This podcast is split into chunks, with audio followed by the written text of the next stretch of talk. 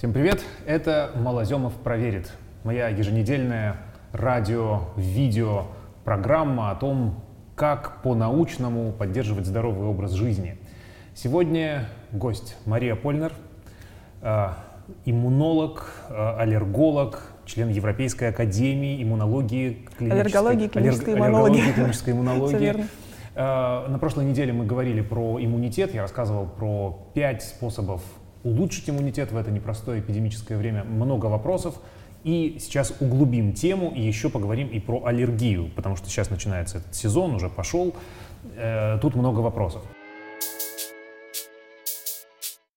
Доктор Комаровский недавно сказал, что одним из, следствий, э, одним, одним из последствий долгого карантина будет возросшее число аллергиков, потому что люди сидят дома, дышат пылью, э, активно все дезинфицируют, бытовая химия на нас негативно действует, не гуляют на свежем воздухе. Согласны? Будет это все? А, Вы знаете, в этом а, есть действительно здравая мысль, потому что есть несколько теорий возникновения аллергических заболеваний. Они, в общем-то, а, друг другу прямо противоположны, потому что первая теория — это из-за экологический момент, из-за того, что есть загрязненный воздух. А, В основе лежит генетическая все-таки предрасположенность, да, и клетки иммунной системы начинают более активно реагировать а, на внешние раздражители. И вторая теория — это теория чистоты, когда наоборот э, дети растут э, в чистых условиях, в стерильных, когда вокруг полная дезинфекция, и потом они выходят в мир, сталкиваются с аллергенами, которые, возможно, попадают на кожу, на слизистые, и тогда возникает тоже вот эта неправильная, более активная реакция иммунной системы. А иммунная система не тренирована. А иммунная система не тренированная, да, потому что, как мы знаем, э, деревенские детишки, которые воспитываются в коровниках, по колено в грязи, у них намного реже бывают э, аллергические реакции, потому что они уже готовы к встрече э, с, этим- э, с этими аллергенами. То есть в целом, да. К тому же, если, например, у человека есть аллергическая реакция на домашнюю пыль, если она уже сформирована, если раньше были клинические проявления, и человек находится в замкнутом помещении, естественно, как бы мы ни убирались, мы не можем полностью избавиться от пыли. Возможно установить воздухоочиститель, но это тоже полумера. Если человек находится в э, замкнутом помещении, если уже есть сформированная аллергическая реакция на домашнюю пыль, э, безусловно, мы не можем полностью э, избавиться от, э, от этой пыли. Э, Может быть обострение аллергического процесса, ну, в зависимости от проявления аллергического ринита, конъюнктивита, бронхиальной астмы. Это все возможно. А С другой стороны, есть а, противоположная рекомендация для тех, у кого, например, аллергическая реакция на пыльцу березы. Сейчас а, она уже началась, а, цветение уже началось, и в скором времени мы ожидаем всплеск этого цветения. Для аллергиков здесь будет рекомендация, наоборот, находиться дома э, с закрытыми окнами, да, чтобы оградить себя от этих аллергенов. Поэтому, в принципе, здесь То вопрос... на то и выйдет. Э, Да, здесь, здесь вопрос такой, кому как, кому как, для кого, для кого это будет э, критично, для кого, для кого-то нет, для, для предрасположенных возможно. Так что пока предсказывать достаточно сложно, увидим. Давайте про иммунитет против э, коронавируса Мгм. поговорим. Что на эту тему известно? Пока не очень много сведений, но все-таки что мы знаем? Да, вы знаете, э, конечно, в последнее время идет активное изучение иммунитета против э, коронавируса. Совсем недавно в России начали делать тесты на иммуноглобулины G, иммуноглобулины М, то есть это иммунитет против коронавируса. Но на данный момент нет точной достоверной информации, насколько, если человек переболел, это будет стойким иммунитетом. Э, Сначала считалось то, что человек не может переболеть. Э, С другой стороны, как мы видим при ряде ОРВИ, этот иммунитет является временным, нестойким, э, и, соответственно, человек может заболеть им еще раз. А в то же время никто не знает, будет ли мутировать этот вирус, который есть на данный момент. Поэтому вопрос изучается. Однозначного ответа пока по поводу стойкости иммунитета дать невозможно. Э, Самый главный вопрос, который меня лично интересует, это насколько против коронавируса срабатывает неспецифический иммунитет. То есть понятно, когда человек перенес там с симптомами или без симптомов, у него выработались эти специфические Мгм. антитела, которые его дальше защищают, и даже эту кровь теперь используют как э, лечебное средство, у переболевших берут, э, больным вливают, и вроде это помогает, вот по последним Да-да-да, каким-то публикациям. антитела. Мгм. Но э, э, неспецифический иммунитет, вот как бы общее состояние нашего здоровья, Мгм. общая крепость нашего организма.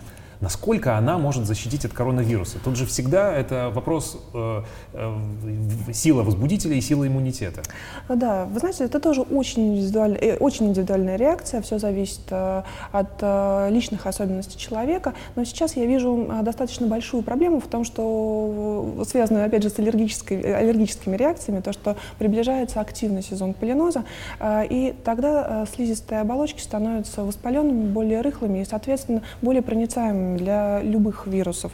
Э, и вот такие люди, э, аллергики, э, могут быть более предрасположены к заражению коронавирусом. Это действительно проблема. Поэтому моя рекомендация для аллергиков на данный момент это слушаться своего доктора, выполнять все рекомендации по лечению своего аллергического заболевания. Сейчас как никогда. Э, сейчас и раньше всегда, но сейчас как никогда, сейчас особенно надо четко соблюдать рекомендации врача, предписание самоизоляции, да, насколько, насколько это возможно, чтобы беречь себя от коронавируса. Вот это, это очень важно. Это что касается аллергиков, Да. а обычных людей. Э, Те, кто занимается обливанием холодной водой, физкультурой на свежем воздухе, э, любит э, есть там витаминные продукты всякие, наверное, все-таки они защищены несколько больше. Безусловно. Э, Уверена, то, что вы об этом э, говорили раньше, что на формирование иммунитета влияет э, правильный образ жизни, здоровый, здоровое питание, спорт. То есть, конечно, есть- Сон, сон, э, стресс, минус, ме- да. ме- меньше стресса, да, бе- безусловно. Это то, что вот мы называем самым самыми главными иммуномодуляторами, основными. Безусловно, если человек следит за собой, то вероятность заразиться у него чуть меньше, чуть меньше, чем у человека, который за собой не следит. Но в то же время есть определенные особенности, как я уже сказала, индивидуальные. Это резистентность слизистых оболочек к вирусу. То есть это иммунная защита слизистых оболочек. Здесь заранее э, предсказать э, точно это есть или нет, э, ну, достаточно сложно. Например, есть такое, предста- э, есть такое понятие, как селективный дефицит иммуноглобулина А, э, эм, дефицит э, иммунитета слизистых оболочек. Такие люди, в принципе, чаще болеют ОРВИ, да, частые простудные заболевания. Вот такие люди больше предрасположены к заражению. Ну и, опять же, тут, конечно, важно понимать группы рисков пациентов. Это пожилые пациенты, иммунокомпрометированные пациенты, он- онкологические больные, сахарный диабет. Э, Здесь, конечно, мы тоже рискуем немного больше. Люди часто спрашивают, есть ли какие-то продукты, которые надо есть больше, чтобы подстегнуть свой иммунитет и конкретно там защитить дыхательную систему. Существуют ли такие продукты? Э, Да, вот за- забавно было наблюдать, как э, в последнее время очень сильно подросли цены на лимон и имбирь. Э, По большому счету, э, таких продуктов э, стопроцентных, которые защищают респираторный тракт, на данный момент нет. Мы можем говорить только о правильном сбалансированном питании, которое должны включать в себя, по сути, все, все, все необходимые микроэлементы. И в то же время хочу предостеречь от э, приема большого количества различных э, мультивитаминных комплексов, витаминов, которые э, принимаются человеком не с пищей, а потому что здесь можно вызвать другое состояние, перестаравшись, гипервитаминоз, что тоже опасно. Э, Прямое вирусоцидное, вирусоубийственное действие у чеснока, лука, имбиря. Но все это в некоторой степени ведь присутствует. Э, Безусловно, для того, чтобы отпугивать людей вокруг. Ну, Нет, ну не только. Фитонциды же убивают вирусы. Э, Не в такой степени, в которой нам хотелось бы. Вот, поэтому полагаться только на чесночные колбочки или э, отпугиватели какие-то излучающие, вот тоже вешают себе как, С как бейджики. есть такие, да. А, да, вот а, только, только на это полагаться нельзя. А, Как уже говорила раньше, стоит прислушиваться а, советов а, врачей, да, мнения Всемирной организации здравоохранения, то, что основными мерами профилактики являются гигиенические мероприятия. Это прежде всего и соблюдение социальной дистанции. Все, э, остальным, чем вы можете помочь себе, опять же, заниматься спортом, пусть в домашних условиях, а, побольше спать сейчас. Ну, Есть- тоже ну, ну, в меру, побольше, в меру, да, в да. меру, в меру, да, то есть э, мы говорим всегда о мерах. Э, В меру спать, э, правильно питаться, как раз вот сейчас, мне кажется, самое время для того, чтобы начать следить за своим здоровьем. Про аллергию. Откуда вообще по современным научным представлениям mm-hmm. она берется? Ну вот вы говорили про две теории. Да. Ну вам лично как кажется? Вот что вы наблюдаете у пациентов? А, все, все абсолютно так же. То есть а, либо мы здесь говорим о более частой выявляемости аллергических реакций, потому что, возможно, а, раньше, ну там у кого-то почесался нос, никто не шел сдавать анализы, а, и не было такой выявляемости аллергических процессов. Конечно, мне кажется, что в основе лежит некая генетическая предрасположенность, а, прежде всего, к развитию аллергического процесса. Ну и, как обычно, факторы внешней среды на это тоже влияют. А, загрязненный воздух, либо наоборот, а, маленьких детишек в чистоте, если держать. Ну и, э, соответственно, нездоровое неправильное питание зачастую. Вот. Есть и другие предрасполагающие факторы. Например, если ребенок рождается с атопическим дерматитом, сейчас уже считается, что это не, изначально не совсем проявление аллергического процесса, это просто особенность кожи. Вот у таких э, людей с более чувствительной кожей есть возможность со временем э, прийти к э, некому аллергическому процессу. Но многие люди ведь ломают сами свой иммунитет. Ну, стараются как могут. Расскажите про это. Чего делать не надо?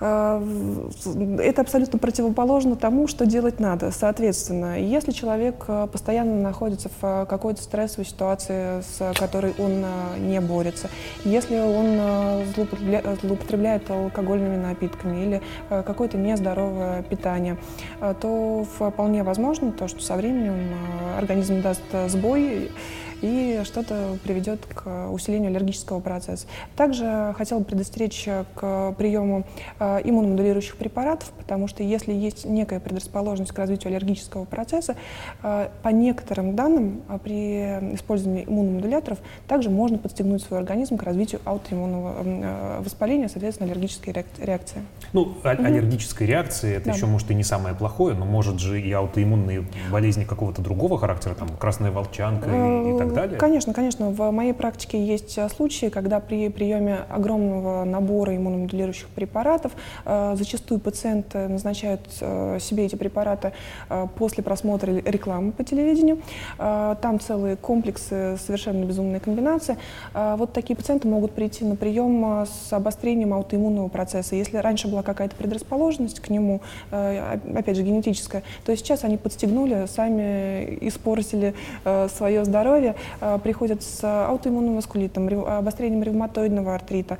Э, даже был случай с э, красной волчанкой, да, действительно так, и после этого уже приходится принимать подавляющие иммунитет препараты, иммуносупрессанты. Очень неприятная ситуация. То есть вы прямо уверены, что прием иммуномодуляторов может спровоцировать вот такие сбои в иммунитете? А... Почему? Это же препараты, которые вроде бы имеют там все сертификаты, продаются, широко рекламируются. Как это может быть такое? Да, вы знаете, сейчас э, в том-то дело, то, что нет э, достаточно накопленных э, знаний по иммуномодулирующим препаратам. К сожалению, пока не проводились какие-то глобальные исследования, на которые мы могли бы опираться. Но, тем не менее, можно предположить, то есть многие источники предполагают, то, что если мы стимулируем какое-то звено иммунного ответа, иммунитет — это очень сложно сложная, очень сложная система, которая состоит из огромного количества комплексов э, клеточек, медиаторов воспаления. Вот если попытаться сдвинуть э, что-то где-то в одном моменте, то неизвестно, как это аукнется, так скажем, на другой стороне. Какой процесс, какой каскад реакции в результате это запустит. Как в Европе, в Америке, в других э, странах первого мира относятся к подобным препаратам? А, на данный момент э, ни в Европе, ни в Америке иммуномодулирующие препараты э, не одобрены, недостаточно исследованы и, соответственно, не используются в рутинной практике аллерголога-иммунолога.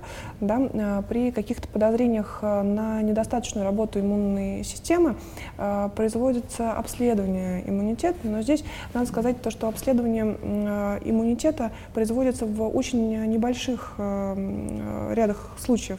Да? То есть есть прям, их можно пальцам посчитать, когда. То есть часто ОРВИ, как правило, не входят в, как у нас принято по иммунограмму назначать, когда человек э, по мнению врача, часто болеет. Вот в Европе, в Америке такое не применяется. То есть если есть действительно серьезные подозрения на иммунодефицитное состояние, проводятся развернутые обследования, и тогда уже назначаются препараты, серьезные препараты, как правило, их вводят в стационарно при госпитализации пациента.